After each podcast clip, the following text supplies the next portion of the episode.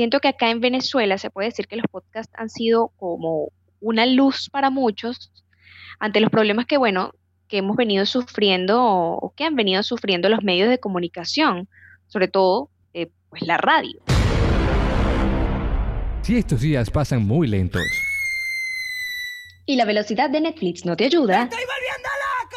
pues no te vuelvas loco, llegó a distancia el podcast que te acompaña. Ni tan cerca ni tan lejos. A A distancia. distancia.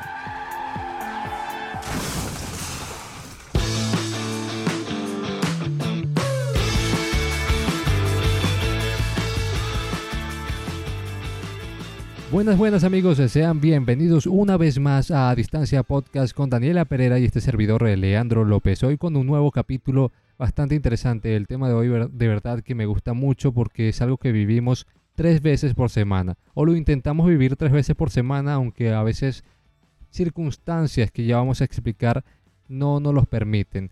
¿Cómo estás, Daniela? Hola Leandra, ¿cómo estás? Hola amigos, bienvenidos una vez más a un capítulo de A Distancia Podcast.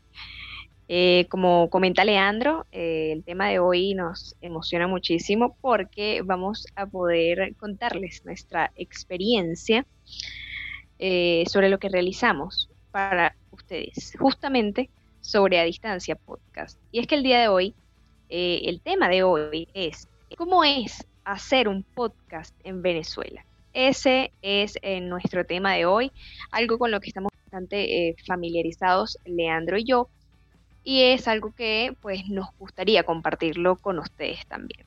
Los podcasts eh, últimamente se han convertido pues en una solución o en una alternativa aquí en Venezuela ante la problemática radial y la problemática de medios de comunicación en general que existe en Venezuela.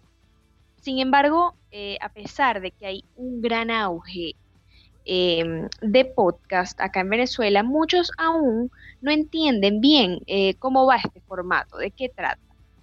Hoy en A Distancia Podcast te contamos cómo es la experiencia de producir contenido en Venezuela a través de un podcast como, lo es este, como, como lo es A Distancia Podcast. Para las personas que aún no saben o no entienden eh, qué es un podcast, pues básicamente son eh, un formato donde se comparten archivos multimedia de audio y video o solamente de audio, puede ser, como lo es a distancia podcast, a través de un sistema de radiodifusión web. Este sistema le va a permitir al usuario suscribirse e incluso poder eh, posteriormente descargar el programa para escucharlo luego. Cabe destacar que los podcasts no son nuevos, se han popularizado en los últimos años, pero ya tienen 10 años aproximadamente en la web. Lo que pasa es que, claro, la tecnología avanza y mucha gente ya migra a lo virtual, a lo 2.0, bueno, ya han dicho que no se llama 2.0, pero al formato digital. Y si bien ya el formato tiene como 10 años, las personas que nosotros conocemos que son gurús de la radio, por así decirlo, se han transformado a lo digital. O sea, ya tú ves en las diferentes plataformas de podcast a Erika de la Vega, a Luis Chatén, aquí más a Ana Nutria, lo puedes ver en podcast. También creo que hasta Profesor Briseño tiene un podcast. César Miguel Rondón, que es una eminencia, está en un formato de podcast en Castbox, aquí mismo donde nosotros estamos. Así que tú puedes ver que ahora todas las personas importantes de los medios de comunicación también están haciendo podcast. Los países de Latinoamérica que más se han amarrado a esta nueva tendencia son Argentina, Chile y Perú. En la posición 1 de Latinoamérica está Chile, después le sigue Argentina y posteriormente Perú. Claro está que Venezuela también está teniendo una escalada bastante poderosa en lo que son los podcasts, porque ya conocemos la situación de los medios de comunicación en el país y es una buena plataforma para transmitir ideas. Pero bien, Daniela y yo conocemos el monstruo de los podcasts porque estamos comenzando un poco y sabemos lo difícil que es hacer un podcast en Venezuela. En otros países tú puedes publicar tu episodio en un 2x3. Yo lo he vivido en carne propia en otros países y tú puedes en 5 segundos ya tienes el capítulo cargado, a menos que sea no sé, de 10 horas te va a tardar un poco más.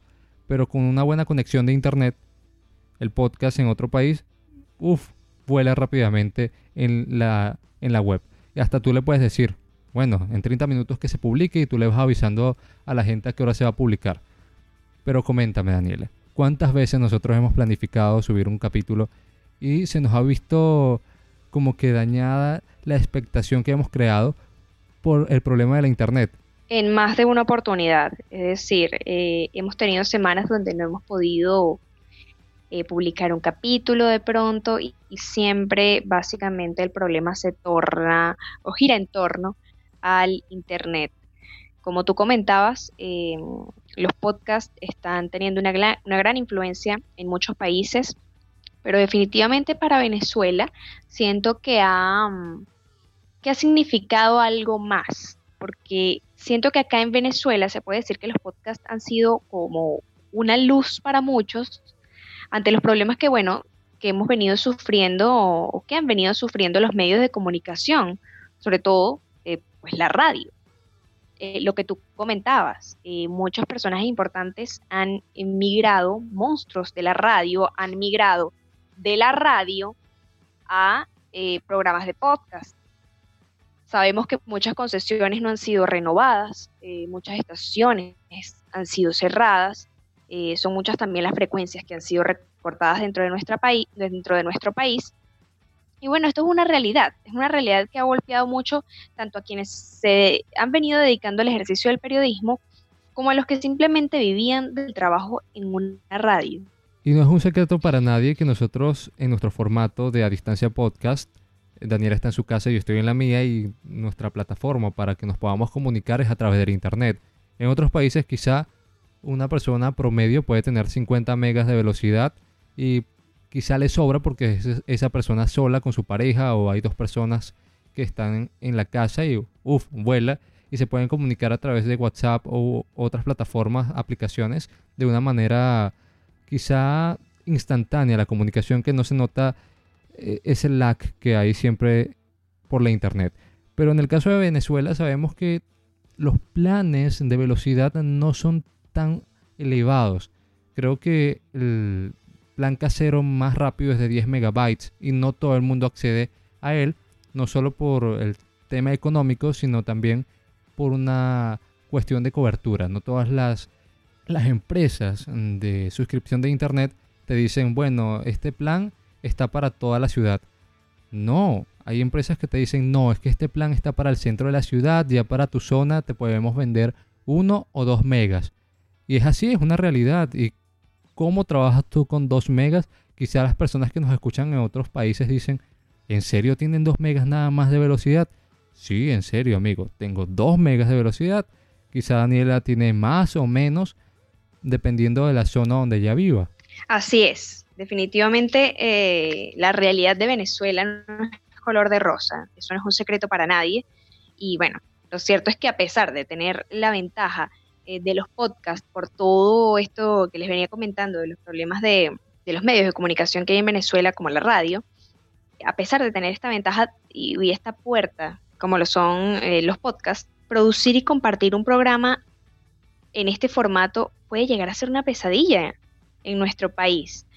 Por todo lo que les venía comentando Leandro, y es algo que a muchos, eh, sobre todo a, personas que están fuera de Venezuela, les puede parecer algo irrelevante, algo pequeño, eh, pero la verdad es que no es algo fácil. Y, no solo lo llevo al aspecto de los podcasts, muchas cosas en Venezuela que en, otro lugar puede ser más sencillo, a nosotros eh, por estas razones pues nos toman más tiempo, suelen ser un poco más difíciles, la meta siempre es un poco, eh, el camino siempre suele ser un poco más difícil para nosotros a la hora de, de querer producir este tipo de contenido. Pero ¿sabes cuál es la parte positiva? Es que no nos rendimos a la hora de querer llevar contenido de provecho para todos ustedes y nos divertimos cada día que hacemos a distancia podcast, porque es una terapia, de verdad. Es sentarnos frente a la computadora, al micrófono y contarles nuestra apreciación de diversos temas. Y eso es lo bonito de los podcasts, porque a pesar que tenemos una velocidad de internet paupérrima, porque no puedo calificarla de otra manera, tenemos las ganas y el talento, la dedicación y la disciplina para llevarles el contenido como ustedes no tienen una idea. Entre las anécdotas de estos pocos capítulos que llevamos de a distancia, puedo recordar más de una vez que dijimos, mira, hoy vamos a grabar. Pero resulta que en el momento que íbamos a grabar, eh, la velocidad del internet no nos ayudó. Y ya lo he comentado en otras oportunidades. Si en condiciones normales el internet de Venezuela es lento, imagínense con tantas personas confinadas en sus casas queriendo utilizar la banda ancha de todas las empresas.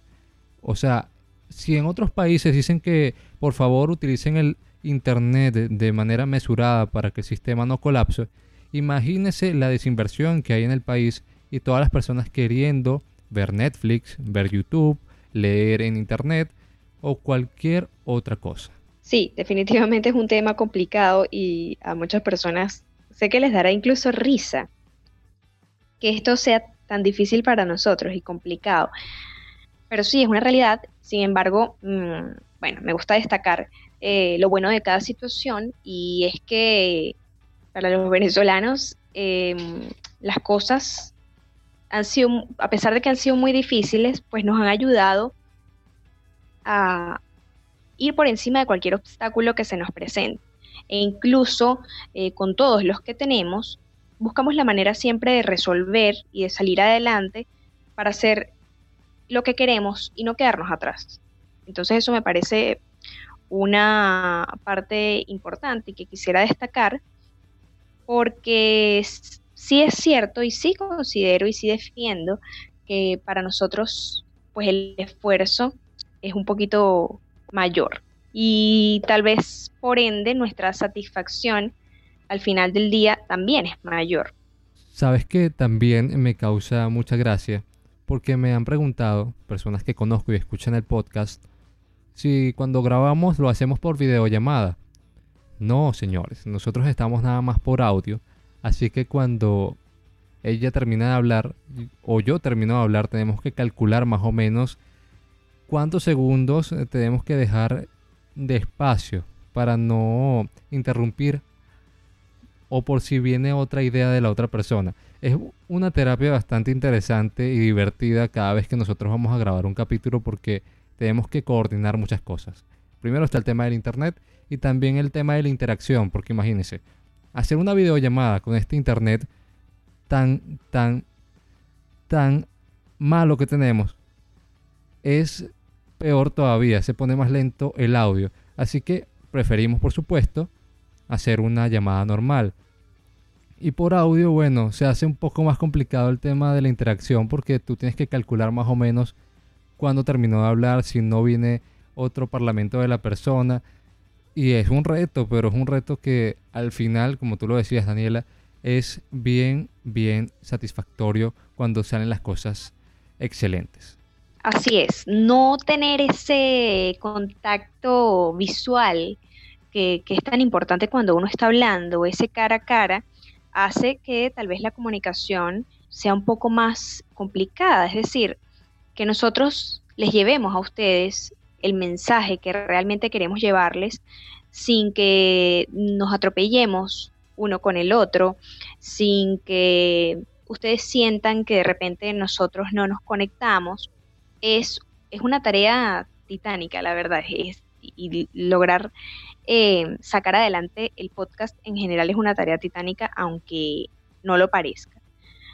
Pero eh, aquí estamos y felices de poder llevarles a ustedes eh, contenido que esperamos siempre sea de valor para ustedes, sobre todo en estos días de confinamiento en los que estamos encerrados, eh, estamos muchas veces nerviosos, estresados. Entonces, para nosotros, de verdad, es como comentaba Leandro, una terapia y además un placer pues poder hacer esto, porque es realmente lo que nos gusta hacer. Y es divertido, de verdad que me divierto cada vez que estoy haciendo el podcast. Tú sabes que a mí me encanta la radio. Yo cuando estoy en la radio estoy feliz, pero ya que debemos estar en casa, mi habitación se ha convertido en mi estudio de grabación, en mi estudio al aire. Y bueno, me divierto cada vez que me siento en mi estudio de grabación rudimentario. Pero lamentablemente, Daniela, ya se nos acabó el tiempo por el día de hoy. Para mí fue un gusto compartirles nuestras vivencias día a día de cómo producir a distancia podcast, o en este caso, de los retos que tenemos para hacer un podcast en Venezuela, pero de verdad que lo hacemos con todo el cariño, respeto y dedicación para todos ustedes. Así es, amigos. Esperamos que el programa de hoy les haya gustado, hayan podido conocer un poquito más de nosotros, de lo que hacemos y pues todo lo que está detrás de A Distancia Podcast.